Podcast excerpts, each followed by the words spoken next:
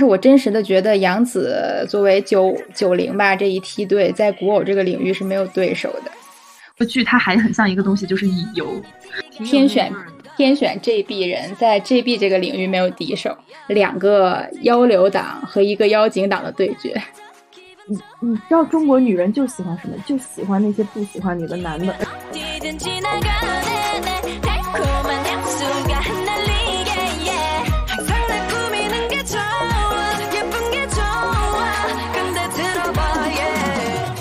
Hello，大家好，欢迎大家收听第五十一期蓝莓酱和跳跳糖，我是 Helen。Hello，Hello，大家好，我是你们的朋友 Tracy。嗯，今天我们的主要话题是近期最热播的一部电视剧《长相思》的大讨论。对的，这部剧可以说是最近最好看的古偶。对，嗯，仙侠，嗯，真的这个归类，而且。这部剧，说实话，其实是我今年第一部能够看进去的古装仙侠剧。然后前面虽然播了一些这这类的作品吧，但我基本都是要么是强忍着看，要么是看不下去的状态。对不起，前面的作品。真的，我也是。我看前面的都是那个倍感煎熬与痛苦。就是我，我觉得吧，我我是那种对电视剧。有一一套那个逻辑，有自己的原则的人，我看真的看不进去，我就觉得我像在坐牢。然后，然后《长相思》这个剧就是能够看下去，并且我我能感觉到我的情绪都是跟着女主的那个线在走的。嗯，对，能够看进去且有相对合理的剧情，我觉得这里还是不得不说桐华是牛的。哇，真的太牛了！大漠谣，步步惊心，天呐！太经典了，《步步惊心》，我记得他那个书是我很小的时候看的，但是《步步惊心》的电视剧我没看过，因为我看了书之后觉得这个故事太太令人难受了，就是完全不想再看第二遍。我我是看了电视剧，然后电视剧我大学的时候还在看，就是早上我我当时记得我早上九点起床就开始看《步步惊心》，然后那个时候已经其实距离播出已经过去了很多很多年了。对，而且我最喜欢其实是大漠谣，大漠谣拍的电视剧是胡歌、刘诗诗和彭于晏主演的。对，但是这部剧比较可惜，它扑了一个是因为大漠谣当时被骂的很惨，因为他原书其实写的是霍去病的故事，就是不是过霍去病真实的故事，只是借用了霍去病、汉武帝这些人的。呃，时代背景和人名来写的，然后就导致他当时被很多历史粉，然后尤其是霍去病粉很多，就给冲了，对，就被冲了，导致那个电视剧就是整体把名字都改了，然后所以最后播的也不感觉没有什么热度吧，就知道的人比较少。但是我是真的很喜欢这本书的。情节还有就是演员，我也非常满意。说回来，《长相思》吧，我对《长相思》的关注其实是开拍的时候宣布了杨紫女主，然后三个男演员分别是张晚意、谭健次和邓为之后，我就对这部剧充满了期待，因为三个男演员都是我的好感男演员。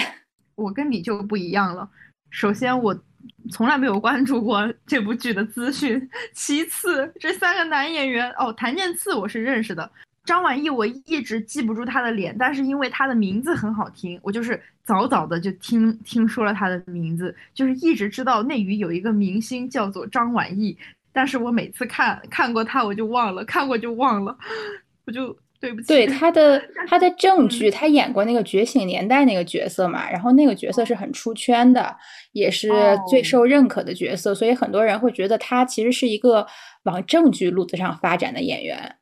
明白，明白。对，然后，但是他的古偶成绩，这个应该是第一部。哦，他之前演过一部，之前演过一部，应该是配角和底呃和古力娜扎演的，叫做《风起霓裳》，然后里面演了一个王爷。我是觉得那个里面他的古装扮相其实比《长相思》里面更好看。哦，我都没看过，我是一个古装剧白痴。嗯，就是，而且他的 脸很适合权谋啊，所以我觉得给他苍玄这个角色是合适的。嗯，对，这一次我是真的非常非常深刻的记住了他的脸，不会再忘记，因为真的很漂亮。然后他在《觉醒年代》，对，当时我记得我第一次听到这个名字，就是因为这个角色出圈了嘛，然后我经常刷到，就但是可能也是因为我没有看那个剧，才导致我后面就是可能每刷一次都忘记他，真的很 sorry 啦。相对来说的话，他在这部剧里面的扮相就，因为他也是瘦瘦的，感觉仙仙的，然后出来就是帅哥呀，咱们帅哥就是很喜欢呀。他身上还是挺有那种帝王气的。嗯，对，古人味儿。邓为的话啊。上一期我们录的时候，我说了，我今年入股成功的是陈牧驰。我现在觉得还有一个入股成功的是邓为，因为我关注邓为的时期大概是在他的第一部剧《玉龙》，呃，就大家都知道已经爆了的王鹤棣是那部剧的男主，但是当时被吐槽上了丑男榜。啊，对，然后那个时候你就入股了。对我看那部剧的时候，我就很喜欢男二邓为，但他当时是一个小透明，那是他的第一部电视剧。呃，第我不知道是不是第一部拍的啊，但起码是第一部播出来的电视剧。明白，明白。那你就是做有姓名的配角，对。但是他在那里的角色就是属于狂酷炫狂霸拽系的，导致我一度以为他在《长相思》里怎么着也应该演相柳这个角色吧，结果他居然演了涂山璟。今年感觉整体的路线就是朝南从良，然后走好嫁风，没想到走的非常成功，然后每个整个人都是一副大房气派。他就是温文尔雅的那种感觉，就是文人风范，天选天选 JB 人，在 JB 这个领域没有敌手。嗯嗯嗯嗯嗯嗯，我本来想答应你，但是我由于本人那个最喜欢的还不是他，先先先撂一先晾一晾。对你后你后边再发言。对对的，因为他今年其实。他今年其实上了不止一部剧，但是可能都没有人知晓。一个是长月烬明，他演的男二，当时这部剧上的时候，可能什么主角那边都吵翻天了。我就跟别人安利说：“我说我看这部剧，因为我喜欢邓为。”然后没有人接茬，因为没有人知道邓为是谁，没有人理我。然后在这些人中，在这些人中，有一些人看了《长相思》，开始跑来跟我说：“哎呀，我好喜欢邓为啊！”我就是一个白眼翻上天。有没有一你说有没有一种可能，我早在三个月前已经跟你们说过我喜欢他，而你们的回答是他是谁？对，然后他还有一部剧是虫子和杨超越演的，他也是其中一个男配。谭健次的话，哦，谭健次的话，我喜欢也很喜欢他也很久了，很久，大概是他从，就是他以前演军军师联盟呀，那那那个时候。就演过很多正，感觉是正剧、大剧也演过，一些烂剧也演过。那个时期我就有关注他，我感觉他是我最早关注，其实还是觉得他不是唱跳歌手出身嘛。我最早关注也是因为我一向比较喜欢武丹啊这种角色，然后他在舞台上也蛮有魅力的，所以我是因为这个去关注他的。我感觉他一直在娱乐圈打工，就是就是孩子什么脏活累活，各种各样的，反正就是全全都包揽，真的就是他他又可以当主持人，又可以去唱歌，又可以跳舞，就他他艺能感也很好，他也很搞笑，而且很敬业，豁得出去，就有一点早期那种港台艺人的风格在，因为他们出道也很早了嘛，就是 M I C 男团。对的，对的，就是很难得哎。对，而且包括我们在上上期，也就是大夸对谭健次老师，他已经在这个鱼龙混杂的娱乐圈里面杀出了自己的一片一片。他最爆的其实是《猎猎罪图鉴》，我当时是每天掰着手指头等掐点儿去追那个更新的，然后没有更新的日子里就是特别难受。然后这部剧他一下就是从也是从那种有点。没有姓名的路人就爆成了算是比较当红的男艺人了，不能说是顶流吧，但是也有自己的一席之地。嗯，我记得当时我还跟你讨论过，而且当时就是对这种爆了起来的男星，他们就是粉丝啊，都有一套自己的考古方法，就是哎，从他呃以前什么黑料啊，小时候啊，然后变成笑料，然后就然后又一套说辞就。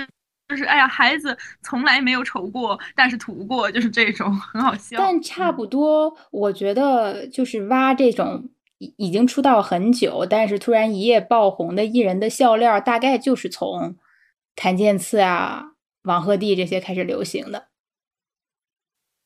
嗯，对的，感觉谭健次就是算是这一批考古里面的就是最前面几个人了。然后对，从就是他开始，笑料笑料考古鼻祖。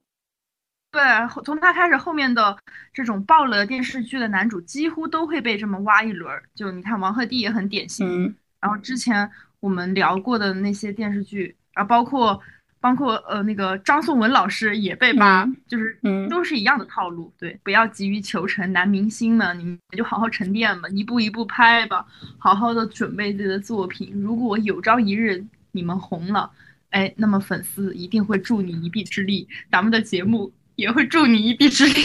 而且真的，作为作为早期小透明时期入股的粉丝的话，体感是真的挺强烈的。就一个是我刚才说过的邓伟，以前我跟人提他都没有人接我的话茬儿，到现在有人就跟我说：“哎呀，天天天都看到他，好帅，好精致啊，设成封面了。”这种谭谭天赐当时也是，因为他是在呃《猎罪图鉴》火之前就已经接了《杀破狼》那个哦单单改，对他和陈哲远。哦对他嗯接这部剧的时候，路人评价都是一水儿的在骂，因为觉得他俩谁也不贴角色。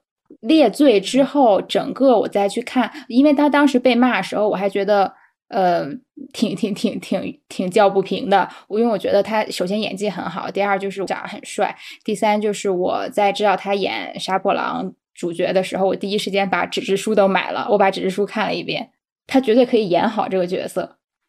但是市嗯场的评价就是不太 care。但是到他《猎罪图鉴》一波翻红之后，包括陈哲远，其实这两年也在，就是人气也也在渐增。你再回现在你再去搜《杀破狼》啊，虽然是逊了，但是基本评价都是，哎呀，我好想看他俩这部剧啊，我最期待这部剧了，就全基本全是正面评价，所以我发出来的。对，所以有时候大家都想红也是有道理的。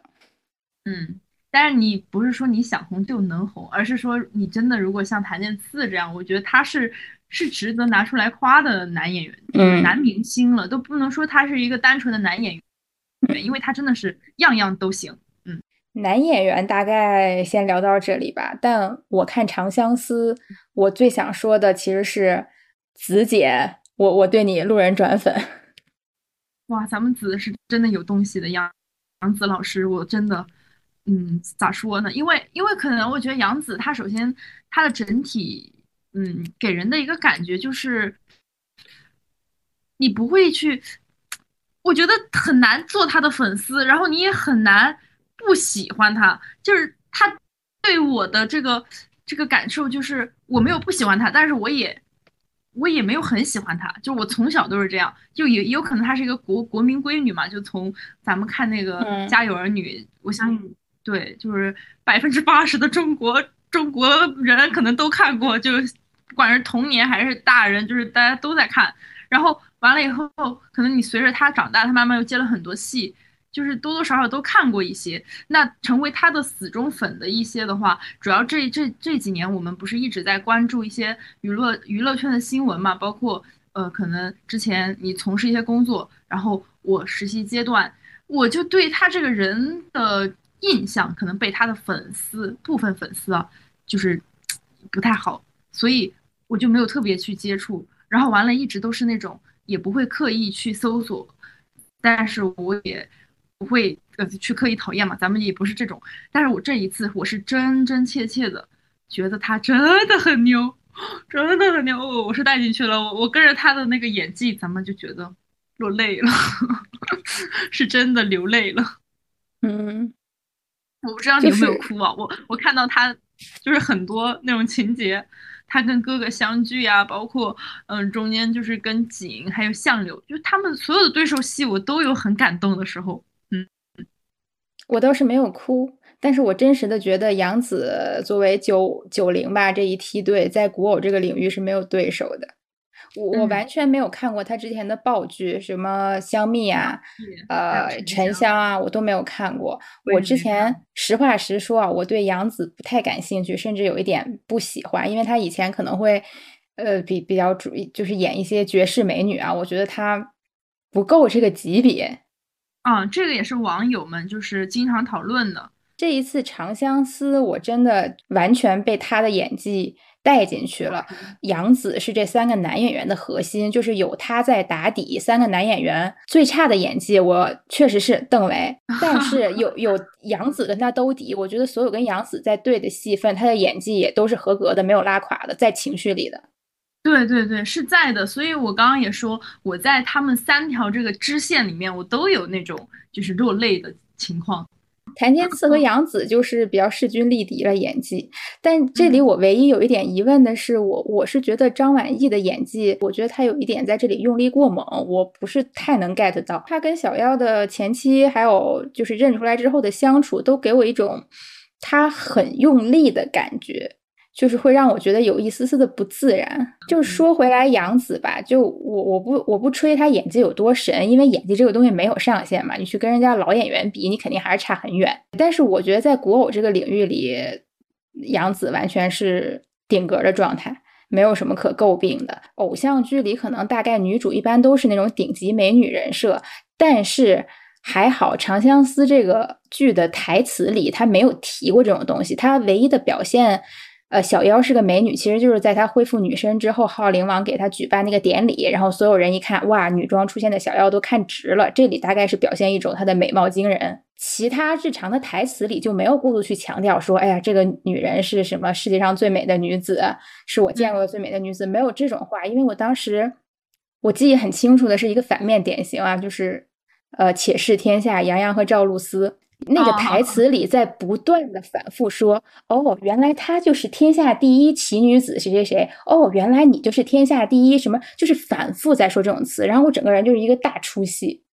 嗯，是的，就是他们是那个什么黑黑白什么凤什么东西，对的，就是反复会把，就是反复把自己的 title 提出来。你确实够不上这个绝世美人的级别的时候，就会让人很出戏。”我觉得绝世美人找古力娜扎来演是可以的，就她什么都不用干，她只需要露一个面，其实她就到位了。对，就实话实说，虽然娱乐圈的这些女孩子每一个都很美丽，但是能够说什么江湖第一美人、绝世美人，你能拉出来的大概也就是刘亦菲、范冰冰、古古力娜扎。对，而且我觉得杨紫啊，她她因为她也之前演现代剧嘛，她跟那个李现的《亲爱的热爱的》也是大爆，当时也是大爆。她她的爆剧其实很多，她的作品沉淀也是很多的，但其实这些我都没看。然后我嗯，但是我看了很多，就是关于剧的宣发，就是他们有去分析一些，就是这个剧它为什么会爆，因为其实作为一部爆剧，嗯，我觉得不去看。就个人选择嘛，但是去看一些资讯还是很有必要的。当时里面有一个分析，就是说为什么杨紫她这么多就是呃那个基本路人盘嘛，是因为她没有太多的攻击性的。就呃其实转化成那个直白的语言来说，就是她她的那个美貌值哈，我们邻家小美女，对邻家就是那种亲近感。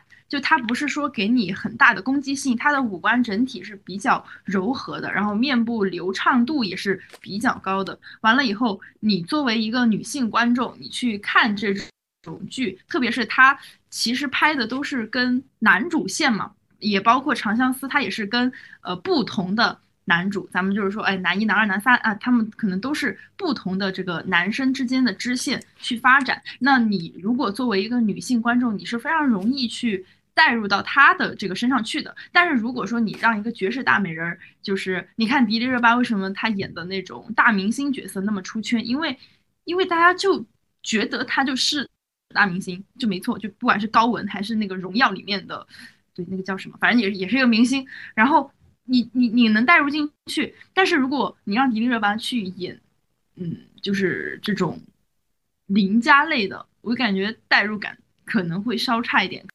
这个剧它还很像一个东西，就是乙游，你就会发现，你打开比如光夜还有恋与制作人的时候，那个女主的整体形象，我就可以把它想象成杨紫，这是 OK 的。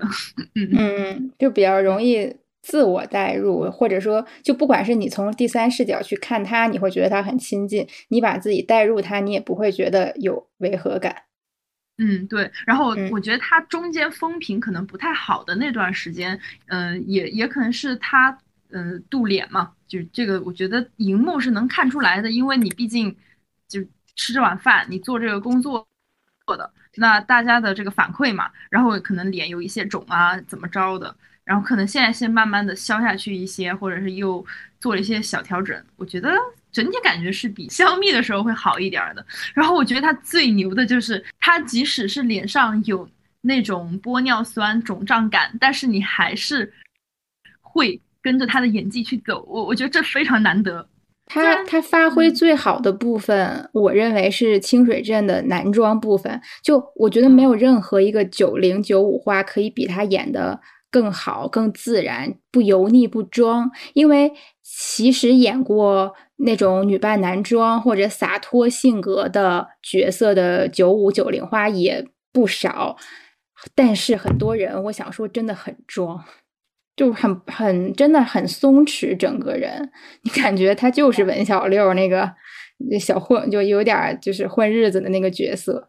所以我对文小六还有小妖这个角色的他的演绎特别满意。我对杨紫是这次算是好感大增吧，就嗯，我也是，就就会去关注他之后的剧集了。觉得杨紫其实这两年整体粉圈可能也是有所沉淀吧，没有。嗯，像这次剧播出来，我也没有觉得粉圈很，他的粉圈有多聒噪、多乱。然后这其实就会也会增加路人好感，就是演员你最终立命的东西还是你在这个作品里的表现、你的演技，而不是说你的粉圈声音有多大。大概说了说这几个演员本身，说完演员呢，我们就进入讨论一下《长相思》的主要冲突点吧，就是它的剧情以及。几对 CP 的扯头花大乱斗，我靠！今天非得拼拼个你死我活，在这里就要跟大家说，如果如果小兔主播在场的话，我们这里应该阵营是两个妖流党和一个妖精党的对决。对的，但是现在此妖流党就是痛失一名队员，就是咱这个力量就是稍显薄弱一点啊。没关系，我们是一场一 v 一的对决。看似一 v 一，但是实际上我是很容易动摇的。我我只想说，我跟克不到妖精的人没有什么可说的。哦，开始了！我现在也坚定的告诉你，咱们就是只唯爱相柳，咱不搞那些。嗯，唯爱。其实我一开始看的时候，我是卧推的，就是因为每一条线，特别是他当韦小六的时候，我特别爽。他跟每一个男生在一起的时候，我都特别爽，就有一种。君临天下，雨露均沾。我今天跟你涂山璟在一起啊，我跟你叶十七一起，我就享受享好好享用你这一段时光吧。完了以后，我被那狐狸抓过去，哎呀，狐狸也对我挺好，我跟狐狸也挺暧昧，我也挺爽，我就享受那种那个叶十七目送我离去的那个目光，然后我就好好的跟他去海底夜游，真的只有只有表哥一个人年纪轻轻就瞎了。你的盲人这部剧，它的支线支线任务就是打开盲人之眼，何时才能看？帮助帮助表哥支线任务，帮助表哥复明。真的太好笑了，就是你的仆人、你的主人与你的盲人。哎，后面出来那个风龙其实也挺好笑的，他其实也算是在那个呃，他们算是。是那种乙游里面，比如说三个已经起来了，然后我又再给你多加一个。对，有时候中途会再插进来一个空降的，他很明显就是那种完全不懂爱的大直男，真的很好笑，就是在那里表演什么耍火球。我的天，我说你你爱的女孩现在在在这个火球包围之下啊，咱已经在跟别的男的亲亲了。那作为一个妖精党，我想先采访一下你，呃，从一个就是欧推逐渐发展为。呃，幺流党的这个心路历程，这个契机是怎么样的呢？嗯，我一开始因为在那个清水镇上面，我对于文小六这个扮相我是很喜欢嘛。完了以后，呃，刚刚也提到了，因为他跟每一个男主的线我都是能吃进去的，包括他跟轩哥啊，咱们也是能磕到的。我那个时候我连这我连轩我都能磕到，你知道我就是饥不择食。但是后面啊，后面发展是我发现。他们的相处就是看星星看月亮，就第一次他们站在那个湖中央，小妖，呃不，文小六跟那个狐狸就是相柳说，他说，呃，你知道这个月色真好啊，但是每天都是一样的，也很乏味。他说你知道最不一样的是什么吗？是身边站的人。我当时我觉得天，你不是在讲情话吗？我真的崩溃了。我说天呐，他他爱他。我那个时候主要相柳还不喜欢他，那咱们就是追求一个刺激，咱们就是犯贱呀。你你知道中国女人就喜欢什么？就喜欢那些不喜欢你的男的，而且他还武功高强，他还长得帅，他还长怎么回事？不要随便代表我们中国女人。反正就是咱们中国女人就喜欢这种。完了以后你就被吸引了，然后再到下一次，他也给他抓上来一起去看星空，然后带他什么遨游大海，又给他扔水里，两个人在水里亲亲。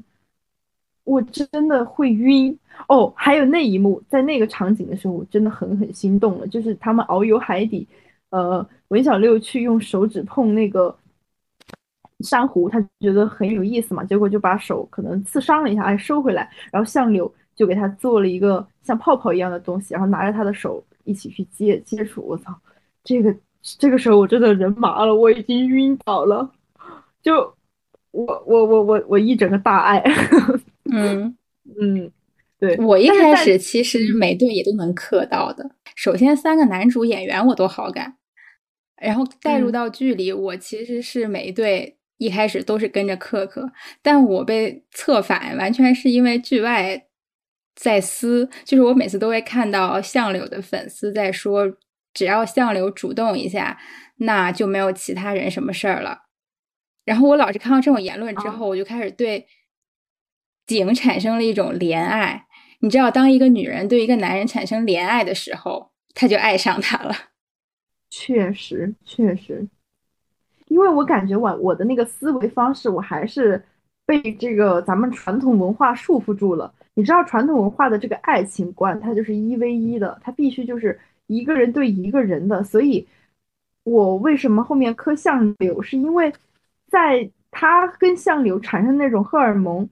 我就很上头这种浪漫星空啊，什么看月亮呀，什么水上游船，天呐，就这太戳咱们水象星座，而且再加上这个传统文化给我的洗礼，就是你只能选一个。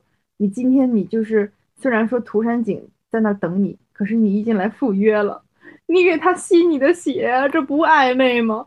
我都晕倒了，我我这双鱼座受不了这些，看不得这些，而且我发现啊。水象星座真的很吃这一套，嗯，浪漫挂，对呀。但是但是像你们风象星座或者是土象星座，我觉得对涂山璟的好感肯定是很多的，因为他是那种很踏实的，就是不管你做什么，我都在你的身后，而且是百依百顺，就是那个对这种真的真的很有安全感，就是而且他只对我这样，他对别人不是的。可是我们相柳难道不是吗？我们相柳只给我看。真容，所有人都戴面具，只对我好，只给我吃他的血。天呐，这样也有这样一说也有道理啊。但是 我一开始的我我一开始的心路历程发展是，我觉得在清水镇刚开始大家都不知道小妖真实身份的时候，相柳和苍玄对于小妖的接近都是出于利用目的。哦，明白明白。所以这个其实你受不了这个。对，这个是利用目的，甚至他们两个一开始都会恶意的去揣度，就是文小六这个人神神秘秘啊，隐藏身份，肯定背后有什么大阴谋。因为他们两个的人设都是背负着一些，就比如说，嗯，相柳他背负陈荣义军的使命，就是他是那种就是要战死的。然后完了以后，你看苍玄他是那种做权谋的，他天他身后还有江山啥的，他们就是要猜忌呀，他就是搞这个的。对，但是只有景是很独特的，被小妖捡，被文小六捡了回去，而且是经历了三年这种伤害以后，就是人生巨变之后，他依然是一个能保持柔软善良的人。就正常来讲啊，一个人从云端拉下来，受了三年的虐待折磨，这个人就是必定变态了。对，但是他依然愿意为了就是拿一朵花而放弃了旁边那个烧饼。就是他和小妖，我觉得他俩最相同的地方就是他俩的底色都是很善良、很柔软的。就即使小妖每天这么强调自己，呃，不对任何人抱有期望，自己的心很冷。但其实你会发现，他在清水镇的时候，对他周围那些人都是很关爱的。然后他也愿意去救景，然后也愿意去就是帮助相柳那些敌对的士兵。就他其实心里是有有大爱的人，是很善良的人。但景也是这样的人。嗯，明白。而且我觉得你说的这一点也是因为，就是，嗯，这个剧的那个核心吧，就可能他最后他为什么是官配的原因。嗯嗯嗯，因为他们两个的这种柔软和相同点吧。嗯。对，而且苍玄和相柳其实从始至终都没有说，呃，小妖、小六，我愿意现在就为了你，我什么都不要了，我们两个人立刻去隐居山林。但只有景，他其实如果不是苍玄，还有什么涂山家，就是敬业那些人来到了清水镇，碰巧遇到了他，就假如说没有这个剧情的话，那正常在这里就剧终了，因为小六会和景一辈子隐姓埋名生活在这里。他也不会再回涂山，他也没有打算再回涂山家了。明白，明白。可是，嗯，我在这里，咱们作为交流党啊，又要说一点。那我觉得他跟相柳惺惺相惜的原因，是因为他们很懂彼此。因为在他做文小六时期，包括后面他有也变成了呃小妖嘛。但是你不管怎么说，他的这种童年经历，然后他备受折磨和虐待的这一段经历。他跟相柳也是非常相似的，而且他在被别人当成怪物的时候，那就是相柳也看出了他的那种心思，包括他说什么啊，以前他无聊的时候去逗了一个蛇妖，就是这些东西，他们在韩剧里面就是男女主互换童年经历啊，那这段经历过了，他们的感情就立刻升温，在我这里真的就是赢麻了，就是互相懂。他俩确实是有相似的经历，也能理解对方。但是我更偏向，就是我更偏向他俩是有好感的，就是就是相柳，我是觉得是相柳更爱小妖，然后小妖对相柳是有那种，嗯，你说是爱意也好，或者是有那种好感和喜欢也好，因为我觉得任何一个女生面对这样一个男生，有一个是有相同经历，一个是互相懂，一个是又很强大又很脆弱。然后还很浪漫的这样一个男生，每个女生都会心动的。但是我不认为那相柳就是绝对占据第一的地位。就只要相柳稍微可能伸个手，那小妖就屁颠屁颠跟他跑了。我不这么认为，就是小妖仍然是自己的心里有坚定的主见的。他其实，在前期，我觉得他是在同时，呃，就是表哥是他最重要的人，但他同时在。看 相柳、涂山璟这些人，我笑死！你说这一段的时候，我满脑子就是一个现代都市女性，同时 dating 了三个人，然后这三个人就是，嗯，默默的做排序。对，我觉得其实是这样的。而且小六一开始都不是以女生跟他们接触的嘛，也不存在什么海不海王之类的。对啊，如果他变成一个现代剧，就是一个女生，她她就是用一个男男性的身份去 dating。但我觉得，如果你放在现代剧里，其实更好理解啊。就是我可能同时相亲三个人，这三个人我就是先保持联络，先进行一些考察喽。嗯，也也也是很 OK 的，非常合理的。对，我是觉得他跟相柳肯定是有感情的，但是我是觉得这个东西最终没有发展成最深刻的爱。他们两个就是这个东西中断的时候，就是可以达到顶峰。嗯。因为你说的 B E 这个，其实就是只有他 B E 了，才是相柳这个角色真正，就是他真正的人物魅力所在。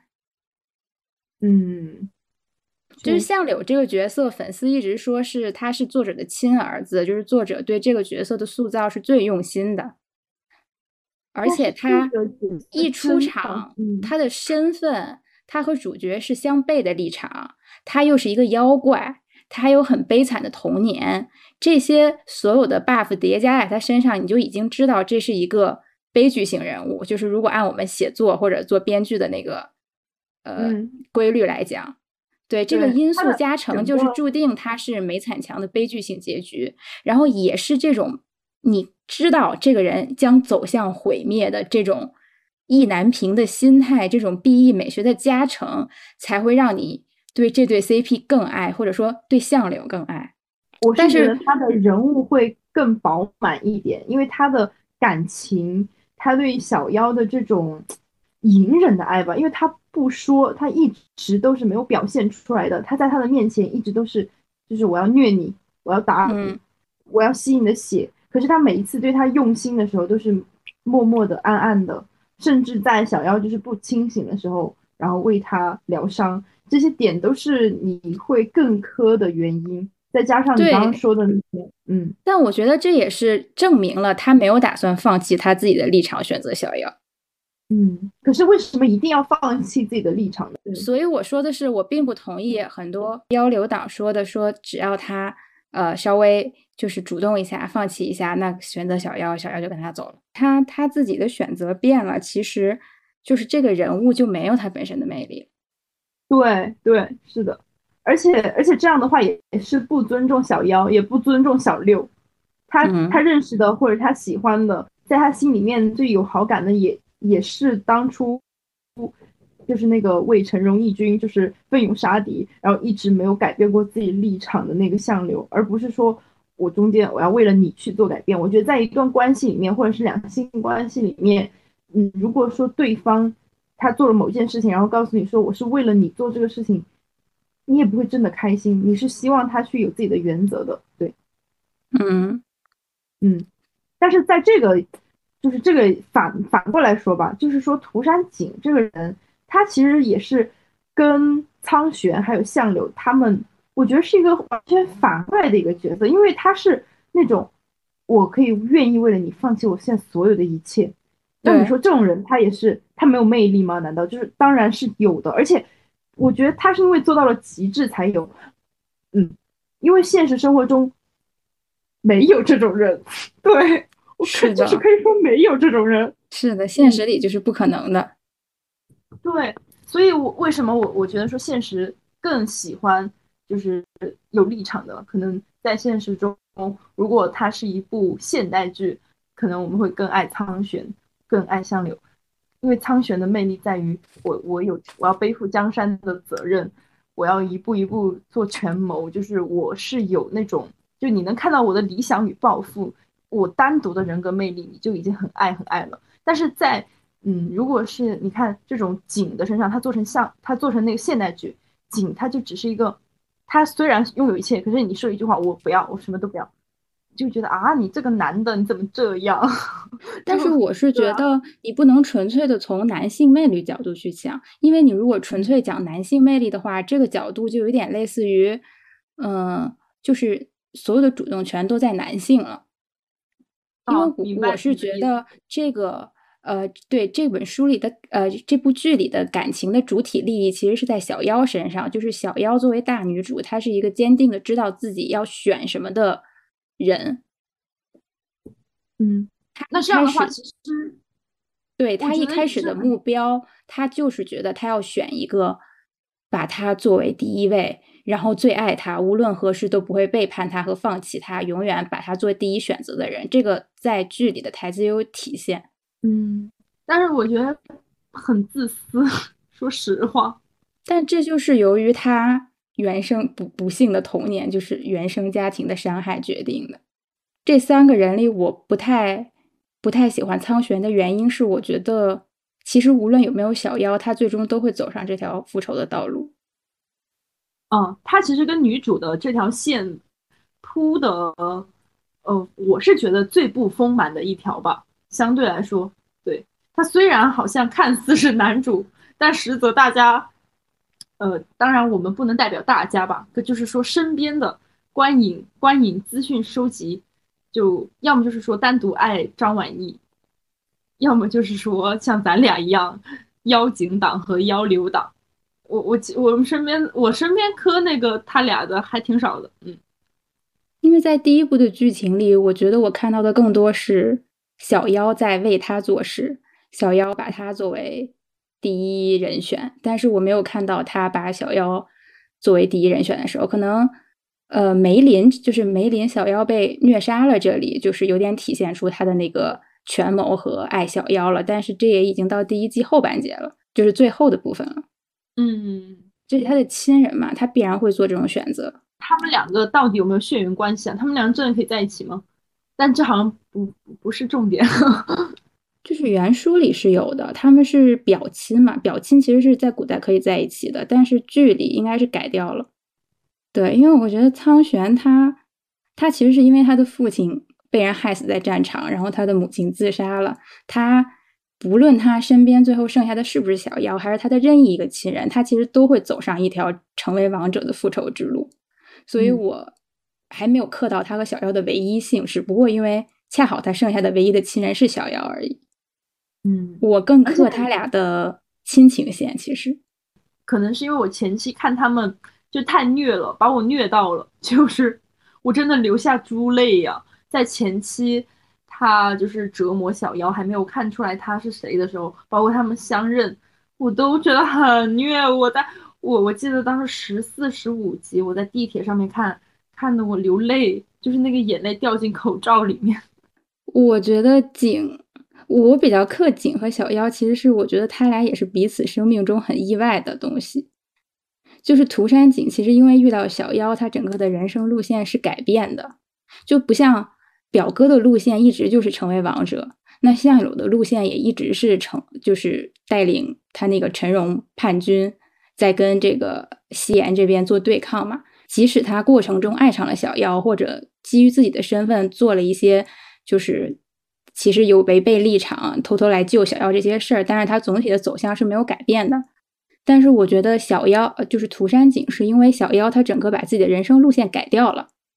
他原本就是涂山族长嘛，世家公子，很嗯，就是很风风光光、高高在上的一生。但是因为小妖他愿意制作夜视器，嗯，我不认同哎，我是觉得。嗯，他不是因为小妖做夜视器的呀，他只是因为被救了呀。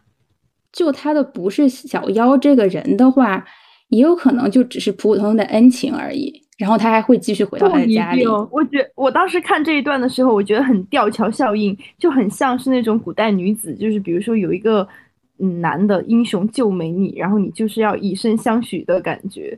我觉得吊桥效应在于说他在这个环境。然后你正好，比如说你那一天，呃，他也讲到，他说因为那一日，呃，你你看到我我要洗澡，然后你很害羞，你跑出去，我我觉得啊，原来这个世界上还有那种不嫌弃我的人，而且还因为我这种事情害羞红了脸。你第一次，呃，我感觉到你把我当成男人，我当时觉得这段台词好好离谱，就是啊，那那如果说任意一个女的对你这样，你都可以啊，因为她并不是说我一定是小妖她才这样的。嗯，你这样说倒也合理，但是我还是觉得，其实只有小妖会救他。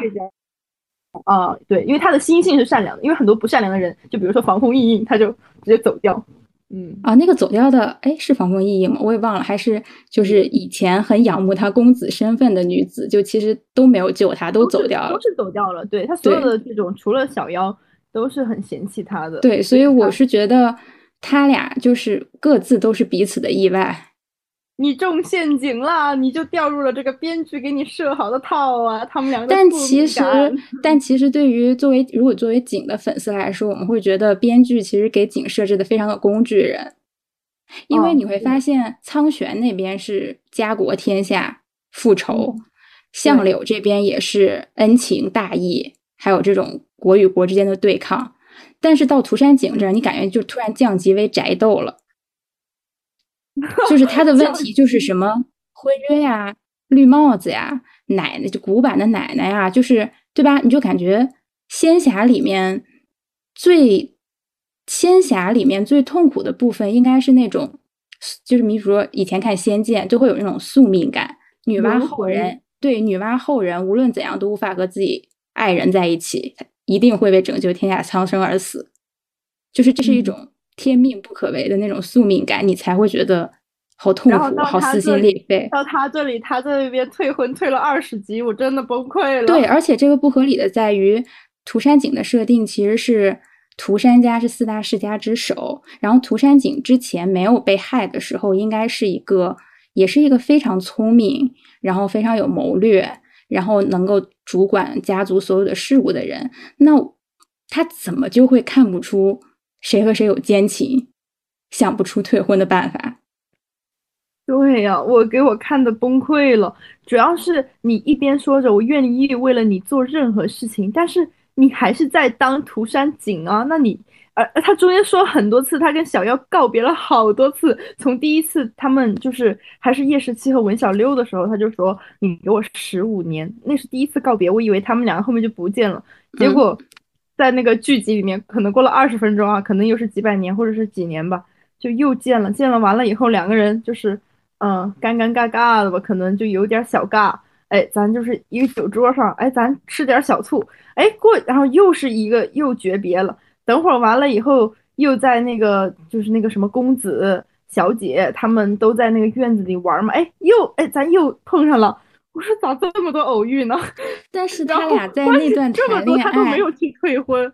那段谈恋爱过程中，我真的非常甜，因为他俩相处的。过程中，我觉得小妖整个人的声音都是像哄小孩一样温柔，对，就是给他梳头，然后整个人都酥酥麻麻的。而且我是觉得小妖对他是特殊的，就是即使他一直没有退婚，或者呃，就是中间过程中俩人来回告别，但小妖每次还是会。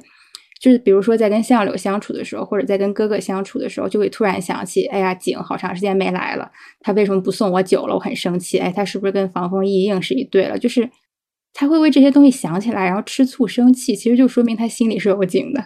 嗯，但是你单从情节设置上来说，就像你说的，比如说他跟呃苍玄，他跟哥哥在一起的时候怎么怎么着，然后哎，我提起来他一嘴，那我就问。如果说在这个剧情设置里，那我不提起这一嘴，其实这个剧情它是合理的，所以所以它的工具化在于说，它就是专门哎发现好像涂山璟的剧那个剧情挺少了，它不属于家国，它也不属于哎你那边就是什么恩情啥啥也不属于，但是我就是要提起你，那我在那边我可能被狐狸就是怎么戏弄一番的时候，哎我再提提醒你一下，然后要去。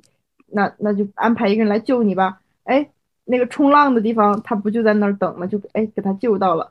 完了，就像你说的，提到了喝酒的那些，因为这些情节，我感觉如果把它删掉了也是合理的。对啊，但是情侣谈恋爱的环节就是做一些无用的事情啊。嗯，好吧，可能我后面对，这就是说为什么妖精党和妖流党他已经定死了之后，你此生你的角度就不一样了。因为当我开始。变成了妖流党以后，我看到景的情节，我直接就是跳过，我就不想看。但是我还是看了哈，就是为了咱们做这个节目，咱们还是看了。但是我看的时候，我可能就没有像你说的，哎呀，很很酥嘛，妈呀，粉红泡泡，咱就觉得很多余。咱们就是赶紧给我推剧情，你任务还没做完呢，你还要帮你哥上山下海呢，双方都无法都无法说服对方。对，因为我是觉得他们两个。纯粹在中间木樨园那段就是小情侣氛围，然后天天偷偷见，然后会互相吃醋气对方，然后也会彼此做一些非常无聊的事情，比如说学琴，但其实啥也没学会，然后画画梳头，还有那种他俩的中毒 play，就是每次景都中小妖的毒。然后小妖在抱着他，给他喂解药。我中毒的时候，我真的爆生气，因为我觉得这个中毒 play 它是只能跟相柳做的，干嘛在这里搞这些？不行。没有呀，相柳从来不会中毒啊，所以中毒 play 是独属于小妖和景的。他也会中毒啊，就是他想想中毒就中毒，他不想中咱们就不中，懂吧？就这是他们两个的那个一些欢愉。而且其实景在别人面前还是。蛮冷漠和高高在上的，但就是在小妖面前就是茶，就是要做个软妹糊。小妖限定版涂山璟，搞了半天，我这边对我觉得最不合理的就是他在退婚的这个处理上实在是太差劲了。我我跟朋友聊的时候，我说：“哎呀，这也就是涂山璟太善良。这要是我打回来第一天，我就举着喇叭从村头说到村尾，我要退婚。”这不是他善良，是他软弱啊！怎么能把善 怎么能把软弱当成善良？他其实是他其实在这里想表现的是景的善良啦，只不过从咱们现代人来看，呃，就可能算是软弱吧。但是他跟防风一应在说的时候，其实他是觉得很愧疚，他怕影响防风一应的名声。我觉得最善良的是小妖，因为小妖他都没有就是去怪他，就是因为小妖虽然很难过，但是。又永远抱这种心态在等景，就是也是他对景永远抱有独特的期待的一种表现，而不是只是善良。就是善良没有必要用在感情方面。每一次他也很愤恨景为什么这么做，但是他最后又心软掉，又回去见景。你看，他就变成了恋爱脑了，他没有魅力了。我们独立女性不喜欢恋爱脑的女的。而且，其实我是觉得，虽然我很不理解涂山璟的奶奶这个人物，我觉得就是个有大病。哦。但是涂山璟如果说让这个人物就背弃了他奶奶，什么都不管，跟小妖在一起了，那我其实我觉得跟相柳那个道理是一样的，那他就背叛了他这个角色的原始的设计初衷。但是我感觉他奶奶也挺有情有义的呀，他奶奶也没做错什么，就是你你看你人家黄花大闺女就在他奶奶视角里面，这无缘无故平白无故就来给你家打点这搞那搞这的。就是又又很孝敬你，就虽然是表面功夫嘛，那就我们观众第三视角。可是，在奶奶视角，天，我想要一个孙女，这个孙女在我们家给我搞这搞那，我就是认准她了，我就是喜欢她。没不，他奶奶最奇怪的地方在于上一辈，我可能我不知道你有没有仔细看那里，就是他和他大哥不是，他大哥其实是妾室生的，哦哦哦，然后他奶奶就非要涂山璟的母亲认下他大哥当亲儿子。导致他母亲很恶心，所以一直对大哥不好。然后后来等他母亲死了，他大哥就觉得很悲痛，说母亲为什么这么不喜欢我？结果你说你要瞒这个事儿呢，你就瞒一辈子。然后这个时候奶奶突然来告诉大哥说，其实她不是你亲娘。然后大哥一下子就黑化变态了。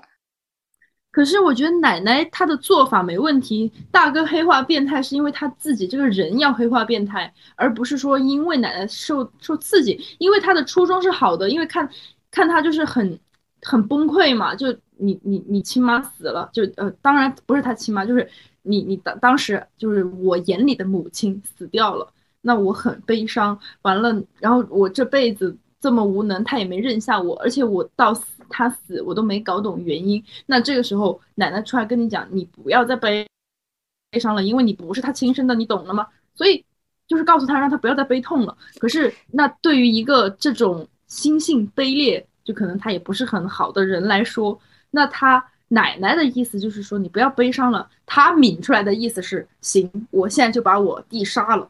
就我觉得，但是我是觉得，我是觉得，如果你。是一个非常智慧的奶奶的形象的话，你这个时间点实在是卡的太差了。人家都是奶奶了，人家老了。可是我不觉得，就是 如果我不觉得这是心性，就是呃，涂山侯确实是心性不是特别好，但是我也觉得，我是觉得他这种黑化是有情可原的。嗯，行，就反正这些情节都都是可以的，对。我我只是觉得说奶奶，至少我还没有对他这个人物就是觉得他设置的不太怎么怎么着，因为他作为一个第三方力量嘛，就是要去牵制一下景，那也是 OK 的。嗯嗯，只是我觉得他只能给景设置这些问题了，否则的话一些一些宅斗，否则的话 就没有办法了。他这他到这儿真的很像那种家庭纷争，就是什么，就特别好笑。对，所以我其实最后几集我都没有看，我不想看妖精分手，我就等着第二季复合了。什么？他们分手了？真好。因为 景中间和涂山一应结婚了。啊，这个对剧情我其实都知道，我只是没看，我也没看到最后。对。对，但是还他还被戴绿帽子，对我真的觉得这个剧情太恶俗了。放在一个仙侠剧里，你一个一个仙侠的世界，你还要搞绿帽的这种东西，笑死！我看到网友发疯，就是说魔改是吧？你魔改，你最好就把它改成小妖跟风龙结婚，然后生下的小孩被涂山璟拿去养，最后这个小孩跟着苍玄去做帝王梦。我觉得他这个剧情非常合理，照顾到了每个角色的特性。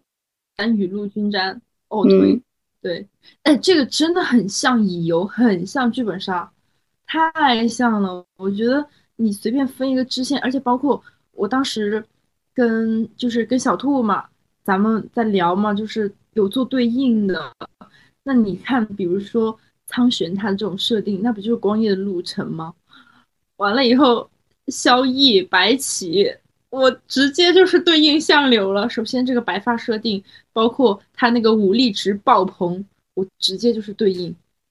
完了以后夏明星的这个设定，就是就是咱们景，就那种对，就如果你要代入乙游的话，你你就会把自己代入成小妖嘛，然后你就会选择自己喜欢的男人。对的，心动男嘉宾。对，但前面他真的在清水镇的时候，我觉得是做到了雨露均沾的，就是每一个男主的戏份都是比较相似的。因为那个时候就是要把大家的人设、性格和戏份带出来。对，其实这个这种也是电视剧常用的一种，就是买股嘛。因为因为前几天我还在跟 Y 姐讨论，就是说，呃，他呃他他当时看那个《宁安如梦》的时候，他说他买股。就是一直抱着期待，结果第一个 BE 的就是 笑死。《宁安如梦》还没有播呀？没有，他看小说，小说哦，嗯，所以他刻的就不是男女主呗？对他完全刻不到。然后他说，他说直接就是一个买错了。哦，确实有这种情况，我有时候也会刻刻错 CP，或者刻到冷 CP。对，其实就是看你跟作者的意图有没有很相似了，但是。这一部确实相柳的粉丝真的很多，嗯嗯，而且相柳就是腰柳这个话题的粉丝量和就是同人文创作其实也是一种热度代表嘛，都遥遥领先。然后其次是妖精，嗯，再其次才是妖玄。我觉得妖玄的发力大概在第二部吧，因为传闻说第二部苍玄的戏份最多。人家毕竟是男主，人家是一番，怎么着也得给我们点热度吧。就是可能他作为一番在看，就是看到这些词条的时候，一边妖精一边妖流，怎么回事？我才是男主角。小妖和他的那个外爷西炎王有一段对话嘛，就是说男人的问题，其实已经暗示了这个剧的结局就是会选择涂山璟。啊，是的，是的。嗯，因为很明显，苍玄走的路就是成为西炎王嘛，行为他外爷那样冷酷的男人。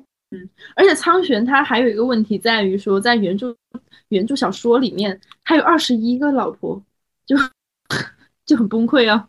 那你，我觉得作为给这个中国粉丝看的话，大家这种一 v 一的宿命感还是接受不了你那么多妾吧。虽然你可以说他是为了权谋，我要为了平衡怎么着的，包括他跟陈荣新月好。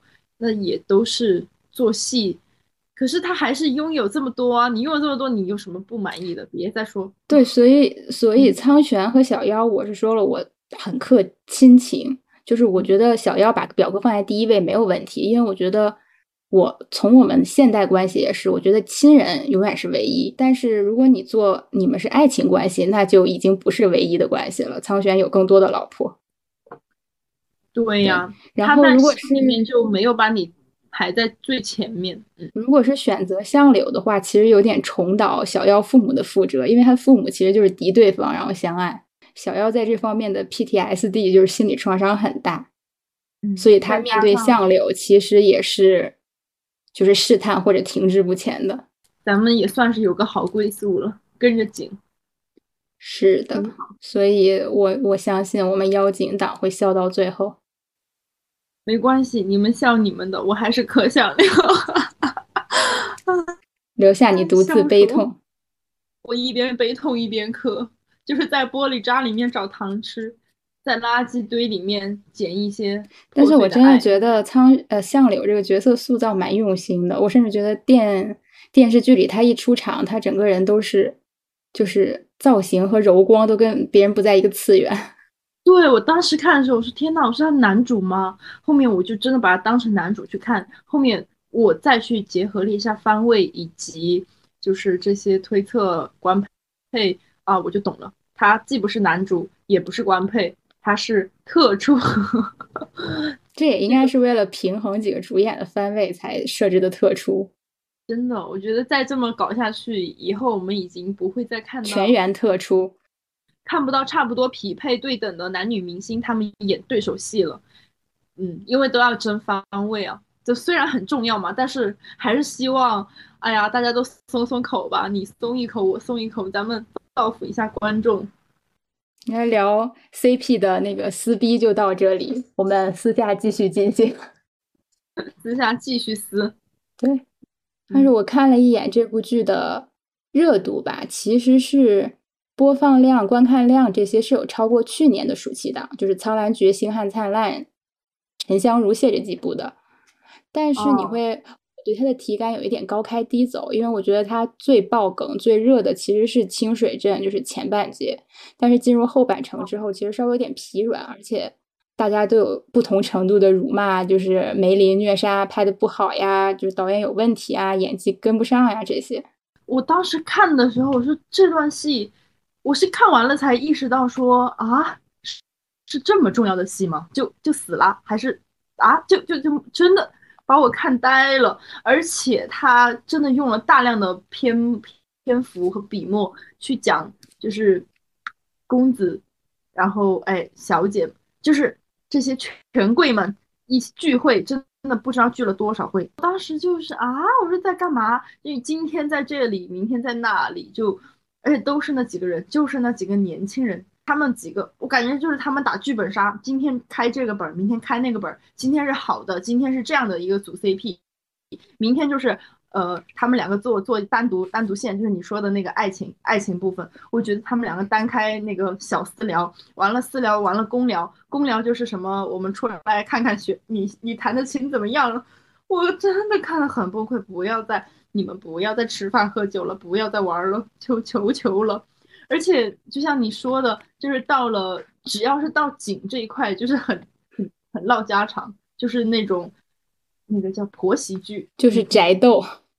对的，非常接地气，就不想看这些。我要看这些，我干嘛不去看现代？因为我我是觉得仙侠，你可能进一段文戏过后，你需要一些刺激性的开大的场面。你比如说《苍兰诀》，它中间也会有，就是大强救小兰花呀，然后什么。骑着龙飞回到月族呀，然后各种这种中间的大场面，然后看了一季下来，感觉就《长相思》没有这种特别开大，就让人觉得哇爆爽这种场面。对，因为他们毕竟是一堆神仙，你还只你还是希望看一些神仙打架，而不是说一堆人来唠家常的。对，关键是神仙打架，我这就是打的梅林那一场，单纯被打，天呐！这也太，太太太速度就是咱脑子没跟得上，因为因为这上一你看上一场戏还是在打雪仗呢，还是跟之前的一样，就是你没有给观众那个循序渐进的一些东西，你就是还是停留在他们还在玩的这种过程里面，突然哎就是熊就冲进来了，我说啊啥呀，这这这啥东西啊，不太行，后面剧情真的很拉垮，就是截止到第十四集、第十五集。他们他变成了大王姬以后，后面剧情就变得非常的枯燥无聊。嗯，清水镇是真的很精彩，但是总体来说，这部剧就是达到了他想要的效果，就整体播放量以及给腾讯拉新的数据都非常好，而基本上几个演员都有很大程度的加成，对每个演员都大幅度涨粉。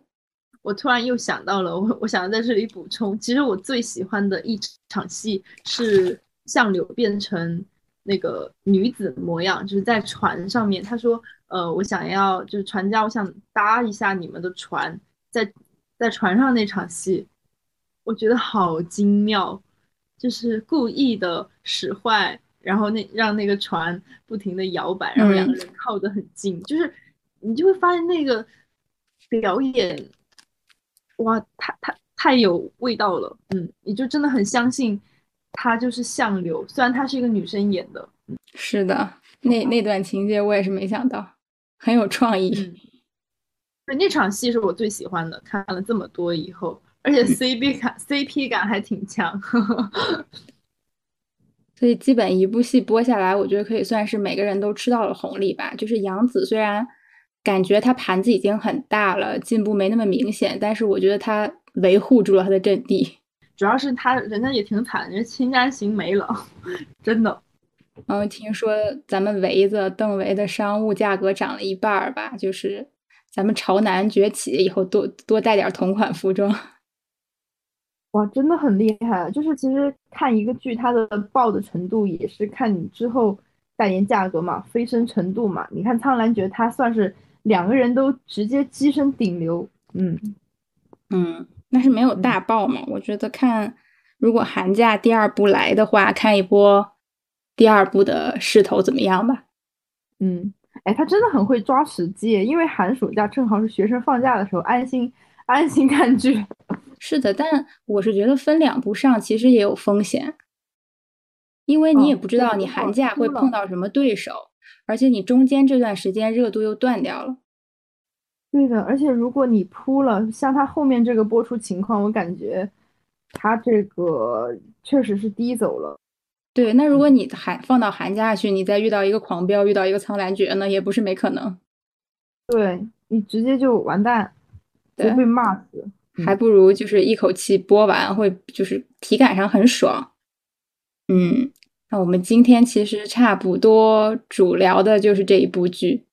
嗯，我觉得我们讲的其实也蛮多的。反正如果大家有什么不一样的点，或者是觉得我们讲可能会有有 优选党来来骂我们辩论一下。